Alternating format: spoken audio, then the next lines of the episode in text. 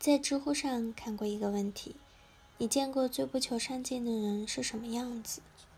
点赞数第一的回答是：我见过最不求上进的人，他们为现状焦虑，又没有毅力、践行、决心去改变自己。三分钟热度，时常憎恶自己的不争气。坚持最多的事情就是坚持不下去。终日混迹社交网络，脸色蜡黄的对着手机和电脑的冷光屏，可以说上几句话的人却寥寥无几。他们以最普通的身份埋没在人群中，却过着最最煎熬的日子。短短的几行文字。竟描绘出普通人每日的生活轨迹：上班摸鱼，下班打游戏，熬夜刷着各种娱乐新闻和社交网站，没有兴趣与爱好，周末只想着放弃早起，放弃健身，放弃有益的阅读和交际，不肯花时间好好思考自己的人生。你是否就像这样？终日浑浑噩噩，随波逐流，得过且过，也曾为生活焦虑，但仍找不到奋斗的方向，无意义的耗费着生命。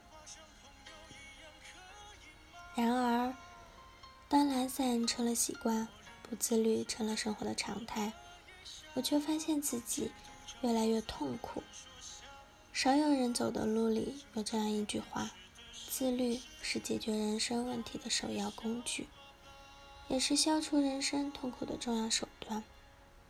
我开始明白，不自律会慢慢摧毁一个人的心智、外貌，甚至是人生。唯有自律，才是解决人生痛苦的根本途径。那些自律得到积极的人，都活成了什么样子？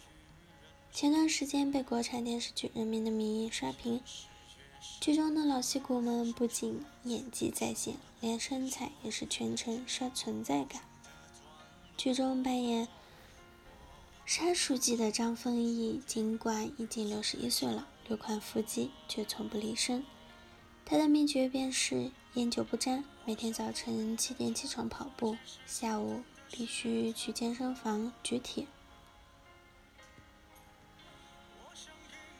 明星工作时常常过着黑白颠倒的生活，但张丰毅曾在采访中说过，自己不管在什么条件下都会坚持运动，在剧组中也会每天运动，睡前抽空锻炼一下，第二天早晨也会比其他人早起半个小时运动。自律帮助他在拍戏时保持良好的状态，精力充沛。反观我们身边有多少年龄刚过三十的男人，纵欲过度无法自控，有大大的啤酒肚啊，眼神也变得越来越浑浊。虽然人各有志，选择什么样的生活完全取决于自己，别人没有权利去干涉，并不是说自律一定能带来成功，但是自律的过程一定会让你更加爱自己。我仍记得第一次看《百元之恋》这部电影时给我带来的震撼。女主是三十二岁的大龄未婚女性，终日过着颓废的生活，在家啃老，足不出户，大口咀嚼着垃圾食品，每天打着游戏度日，没有目标，毫无自律可言。这多像当年将。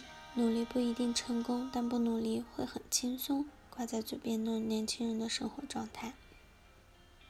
然而，就算废柴如女主，因为喜上喜欢上了一个拳击手而开始接触拳击，开始慢慢改变。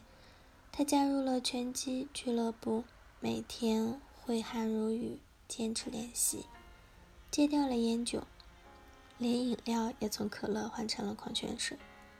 由于年龄限制，他有且仅有一次代表俱乐部参加拳赛的机会，他为此付出了全部的努力。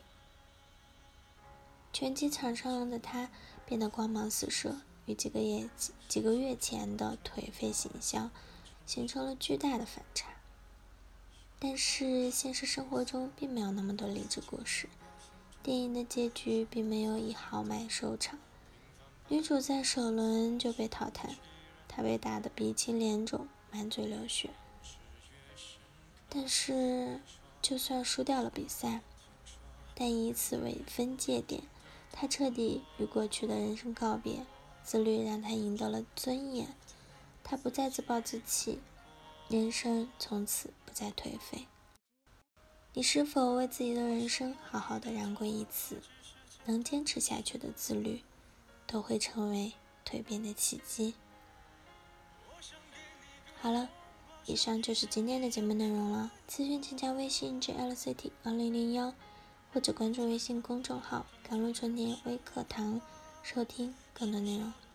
感谢您的收听，我是 Cindy，我们下期节目再见。